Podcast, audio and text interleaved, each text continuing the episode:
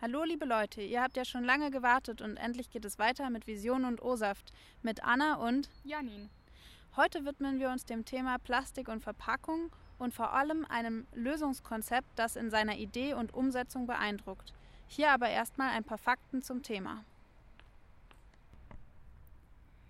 3,5 Millionen Tonnen. Diese Menge an Müll produziert die Weltbevölkerung täglich. Im Jahr sind das etwa 240 Millionen.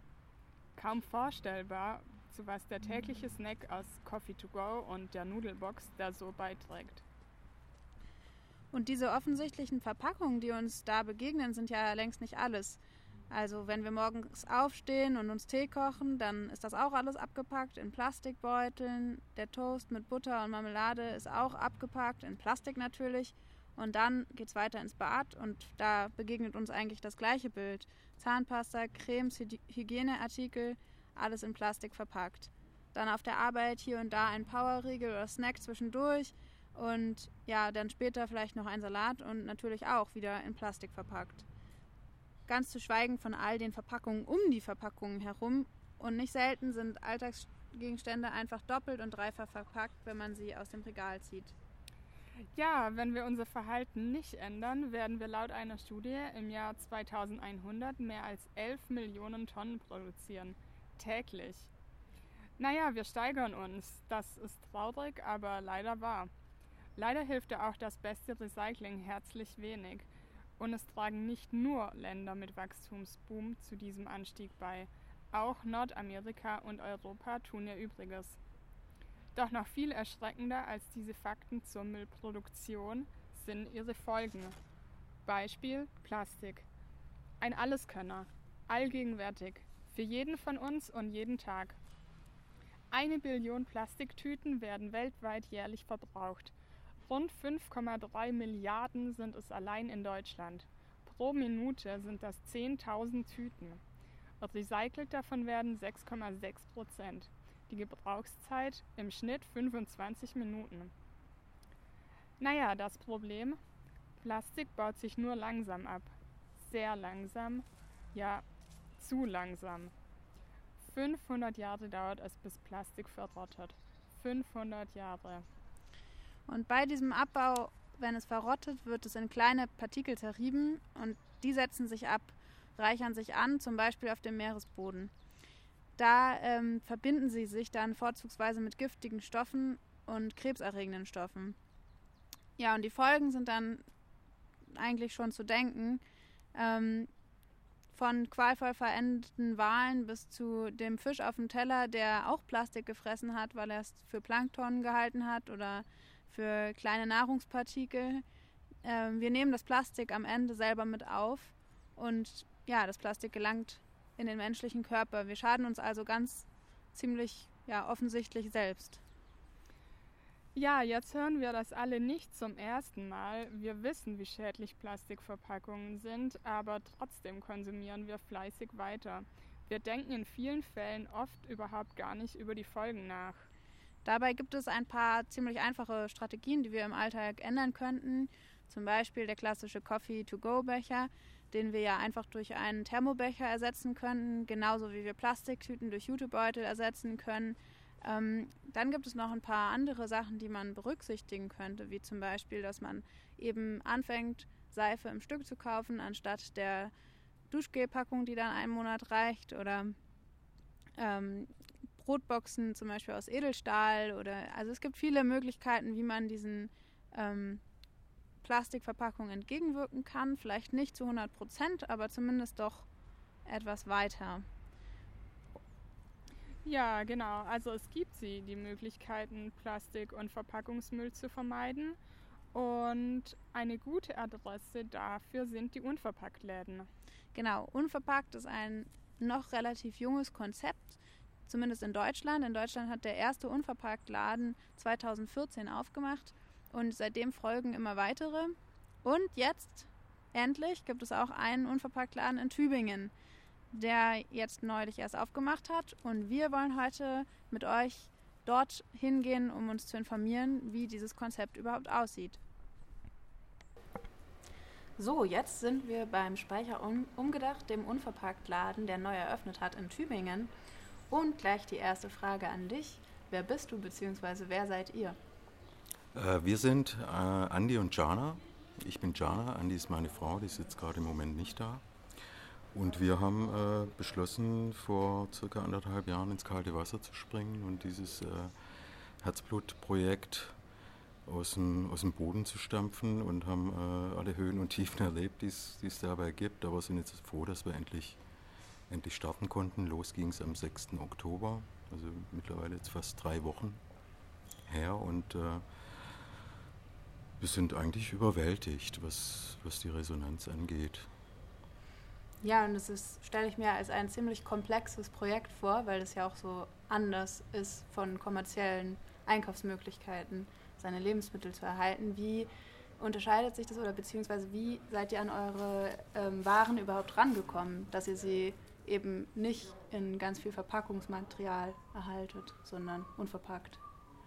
Wir haben natürlich zum einen ähm, uns, uns relativ frühzeitig vernetzt mit, mit anderen Ladeninhabern, die das, die das Thema, die das Thema schon, ähm, schon durchgezogen haben, haben aber relativ schnell gemerkt, dass wir durch diesen äh, regionalen Anspruch dort nicht so viel, so viel Know-how abziehen konnten. Also wir mussten in vielen Dingen auch Standards einfach äh, selber setzen und, und gucken, was passiert. Ähm, dann gab es noch äh, anfänglich eine, eine, Begegnung mit, mit, äh, mit einem Professor von der Forsthochschule Rottenburg, der Steffen Abele war das. Und darüber äh, haben wir äh, mit äh, zwei studentischen Gruppen haben wir äh, Kontakt bekommen zu, zu, vielen, zu vielen kleinen Erzeugern hier im, im Landkreis. Und es gibt auch eine, Ding, eine Initiative von, vom LUBW, das heißt Plenum bzw. Vielfalt. Und äh, dort werden, werden äh, solche kleinen regionalen Erzeuger werden gefördert. Wir haben dann ähm, das Glück gehabt, dass die äh, händeringend auf der Suche waren nach einer Vermarktungsmöglichkeit im, im Städtischen, weil natürlich zu dieser Entwicklung von äh, von ländlichen Regionen oder, oder von, von, von kleinen Erzeugern, die, die im ländlichen Raum sind, auch, auch eine Vermarktung dazugehört. Und da hatten wir äh, einfach das Glück, dass wir mit den Räumlichkeiten und auch mit der, mit der Lage hier ähm, wie geschaffen waren für die. Und da haben die uns unterstützt und haben natürlich auch viele, viele Adressen für uns gehabt und die haben wir halt alle nach und nach abgeklappert, haben im Grunde genommen fast alle Leute persönlich kennengelernt, die die, äh, die Produkte machen, die wir hier auch vertreiben können. Und wir haben in dem Prozess auch gemerkt, dass es einfacher ist, mit kleinen Erzeugern zusammenzuarbeiten, weil die in ihren Prozessen noch nicht so festgefahren sind und somit auch was, was Verpackungen angeht. Wir gucken natürlich auch, dass wir in Bezug möglichst auf, auf, auf Verpackungen verzichten ähm, und haben bei den kleinen Erzeugern, wie gesagt, einfach gemerkt, dass die flexibel genug sind und sich da ein bisschen nach uns zu richten.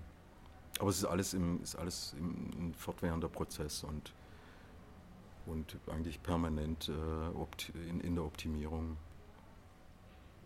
Okay, und du hast jetzt gesagt, die Produkte kommen die meisten aus der Region und eben von kleinen Erzeugern. Und auch, dass ihr schon selber auf die Verpackung eben achtet. Aber wie geht es denn genau oder wie kommen die Waren bei euch an? Kommen die irgendwie verpackt an oder es kommt, ihr die selber ab? Wie macht ihr das? Es dann? kommt drauf an. Also wir haben äh, bei einigen Produzenten die einfach die Möglichkeit wahrgenommen, dass wir, wir die selber abholen, sprich dann können wir es ein Stück weit steuern. Zum Beispiel jetzt gerade ein ganz gutes Beispiel, Ammerbucher Linsen. Da gehen wir einfach mit einem, mit einem Pappkarton hin und lassen uns das einfüllen und, und bringen es hierher. Auf der anderen Seite gibt es natürlich auch Waren, die vom Großhändler kommen und da, da haben wir das Thema, dass, dass die, die, die logistischen Prozesse einfach fest sind und dann natürlich bei denen auch betriebswirtschaftliche Themen eine Rolle spielen, betriebswirtschaftliche Themen dahingehend, dass eben Transportschäden vermieden werden müssen und somit natürlich Verpackungen existieren, die jetzt nicht unbedingt äh, unserer Philosophie entsprechen. Aber das ist alles, wie gesagt, im Fluss und es wurde mittlerweile auch, äh, eine, ist mittlerweile auch eine, eine, Genossenschaft in Gründung, wo man versucht, durch die, durch die Bündelung aller Unverpacktläden hier ähm, einfach, sag ich mal, effektiver kommunizieren zu können mit den, mit den größeren Anbietern. Okay. Und unverpackt, wieso denn eigentlich? Oder wie seid ihr auf die Idee gekommen? Was steht da dahinter, dass ihr das machen wolltet, dieses Projekt? Auf die Idee gekommen, also der, der eigentliche Anstoß kam tatsächlich über einen Bericht. Sind meine Frau und ich wollten nach Berlin. Sie hat zehn Jahre lang in Berlin gelebt und da hat sie die City angeschleppt. Und es war zu dem Zeitpunkt, als Original Unverpackt diese Crowdfunding-Kampagne laufen hatte und das äh, so wahnsinnig erfolgreich war. Und dann hat es bei mir Klick gemacht. Und dann dachte ich, ja, sowas müsste müsst man eigentlich in Tübingen machen. Und äh, ich muss zugeben, ich war anfänglich nicht so äh, der Zero Waste Mensch. Bin ich im Grunde genommen auch noch immer nicht ganz, ist auch ein Prozess, aber meine Frau war da ziemlich gut und ich habe mich ehrlich gesagt auch äh, in sie verliebt, als ich noch mehr verliebt, als ich äh, gesehen habe, dass sie die, das Butterpapier aufhebt, um, um Kuchen, ähm, Kuchenformen damit auszu, auszuwischen. Das hat mich sehr beeindruckt und so ist es im Endeffekt entstanden. Hat aber, also es war der Anfang von der Idee und das war, wann war das? 2014? Und dann ist aber lang nichts passiert. Dann gab es eine zweijährige Pause und es sind einfach gewisse Dinge passiert, die, äh, die bewirkt haben, dass, dass wir das Projekt dann angegangen sind und dann haben, sind äh, im positiven Sinne gruselige Begegnungen haben dann stattgefunden, wo man irgendwie gemerkt hat, okay, das muss, soll wohl soll wohl entstehen, dieses Projekt. Und äh, dann haben wir es in Angriff genommen und, und ähm, im, im Laufe des Projekts immer wieder, wenn es Probleme gab, kam dann irgendwo wieder ein Lichtchen her und äh, kam Unterstützung und hat das, hat das Ganze weiter befeuert und sind wir zum Glück so weit, dass, dass wir aufmachen konnten. Und ähm, jetzt auch spüren, dass, also wir spüren es einfach auch an den Reaktionen von den Leuten, die kommen, dass es richtig war, das, das durchzuziehen. Ja, ähm, okay. Und wie kommt der Laden denn bisher in Tübingen an? Da sagst du ja, ihr habt so viele positive Rückmeldungen einfach bekommen. Sind es dann vor allem Studenten, die kommen, weil Tübingen, Unistadt, oder ist die Kundschaft ganz bunt gemischt und es kommt ja, jeder Mann und jede Frau. Äh, genau, mhm. eine bunte Mischung an Leuten. Eigentlich ist es schon eine bunte Mischung, aber man kann schon sagen, dass es ein studentisches studentischen Überhang gibt, aber das liegt natürlich auch an der Dinge, an der Bevölkerungsstruktur hier. Ja, ich kann mir auch vorstellen, dass es recht schnell weitergegeben wird unter Studenten, so mhm. auch mündlich. Was uns natürlich auch zugutekommt. Ja, definitiv. Mhm. Wobei ich mir schon wünschen würde, dass manche Studenten vielleicht nicht bloß zwei Blätter Grünkohl auf die Waage legen, weil ich mich immer frage, was sie da damit machen. Wahrscheinlich Smoothie oder so. Aber egal. Ja. Und das Projekt ist ja sozusagen ähm, als ganz neue Idee von euch entstanden. Was habt ihr denn vorher gemacht, ihr beiden? Also, also in der Form ist es sicherlich total neu. Also äh, äh grenzt sich auch ab von, von den gängigen Unverpackt-Konzepten. Mhm. Aber es hat eben mit, mit diesem sozialökonomischen Ansatz zu tun, den wir hier ganz, ganz stark verfolgen von dem wir auch profitieren. Also profitieren auch, was, was die Profilierung angeht und äh, auch was einfach das Know-how angeht. Und äh, jetzt kann ich gerade die Brücke schlagen zum, was haben wir vorher gemacht. Ich habe äh, große, böse Industrieunternehmen beraten, die ähm, weltweit agieren. Und meine Frau, die Andi, die hat früher, vorher war sie war an der Requisite in, am, am LTT, am Theater, hat also hier äh, ganz klar auch ihre, ihren Stempel und ihre Handschrift hinterlassen, was, was die Einrichtung angeht. Also wir kommen, wir kommen aus ganz anderen Bereichen, aber Andi hatte schon länger einfach so diesen Zugang zu dem ganzen, zu dem ganzen Thema, was, was Achtsamkeit äh, angeht und auch vor allem auch Achtsamkeit, was, was Lebensmittel angeht. Und kooperiert ihr denn dann mit anderen Unverpacktläden oder steht ihr mit anderen Läden im Austausch, schaut, was die so machen oder ist es mehr so ein persönliches Projekt? Also es hat sich immer mehr in, in Richtung persönliches Projekt entwickelt, weil wir, wie gesagt, tatsächlich was ganz anderes machen als die anderen. Das heißt, wir können uns da eigentlich gar keine großen Erfahrungswerte holen, aber anfänglich haben wir uns natürlich schon, äh, schon mit, mit anderen Unverpacktläden in Verbindung gesetzt, um diverse Basics, diverse Basics abzurufen. Es gibt eine relativ enge Verbindung zu Ohne in München, weil, aber das liegt daran, dass wir auch gesagt haben, wir wollen nicht diese gängigen Bulk-Bins von, da gibt es eine Firma, eine britische, die die, die äh, vertreibt, aber die werden in China hergestellt und sind aus Plastik.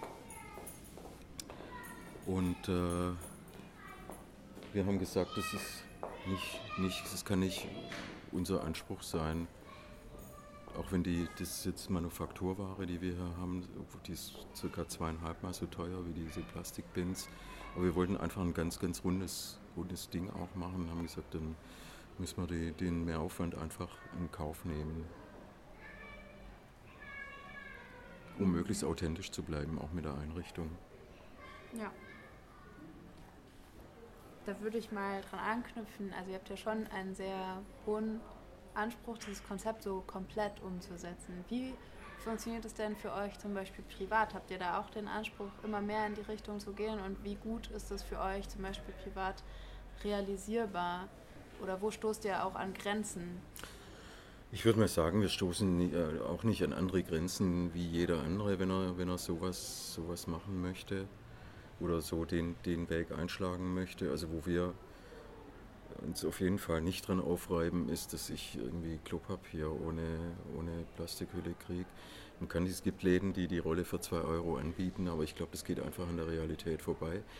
Und da habe ich es dann, äh, wie, wie äh, habe ich dann mit, mit Harald Welzer, der, äh, der ähm, auch darauf hinweist, dass es ähm, gar keinen Sinn macht, jetzt das ganz, ganz große Rad drehen zu wollen und die ganz, ganz große Veränderung auf einmal durchsetzen zu wollen. Das äh, reibt man sich wahrscheinlich auch unnötig dran auf und wir sind eher überzeugt davon, dass, dass die kleinen, kleinen Dinge und die kleinen Schritte, die wir tun, einfach auch genügend Energie aussenden, um dann äh, weiter, weiterhin Positives und Gutes zu verbreiten. Ja. Und was ist dein und euer Lieblingsfrühstück? Also zurzeit frühstücke ich gar nicht. Aha. Auch spannend. Weil ich nicht dazu komme. oh je. Aber ich würde jetzt mal sagen, mein Lieblingsfrühstück ist, wenn ich Zeit habe, äh, eher rezent. Also das geht dann eher so, ich komme ja eigentlich äh, ursprünglich oder genetisch zumindest aus dem Mittelmeerraum mit Oliven, Käse, Tomaten. Auch schon zum Frühstück? Die Show, ja, ja, genau. Also ein herzhaftes Frühstück. Ein herzhaftes Frühstück, ja. Ja, das klingt auch gut. Dann Sehr gut. bedanken wir uns ganz, ganz doll für die Möglichkeit, eure Visionen zu hören und ähm, hoffen, dass das Projekt noch ganz, ganz viel Erfolg hat. Ja, Und werden das sicherlich mitverfolgen. Und ja, vielen Dank. genau. Vielen Dank für dieses interessante Gespräch und genau, wir drücken euch die Daumen, dass alles so gut weiterläuft mit euren Visionen. Können wir auch gut gebrauchen. Ja. Dass wir möglichst viele Leute haben, die, ähm, die uns unterstützen. Ja. Ich bin mir sicher, das werden immer mehr werden. Ja, Hoffentlich. ganz ja. bestimmt.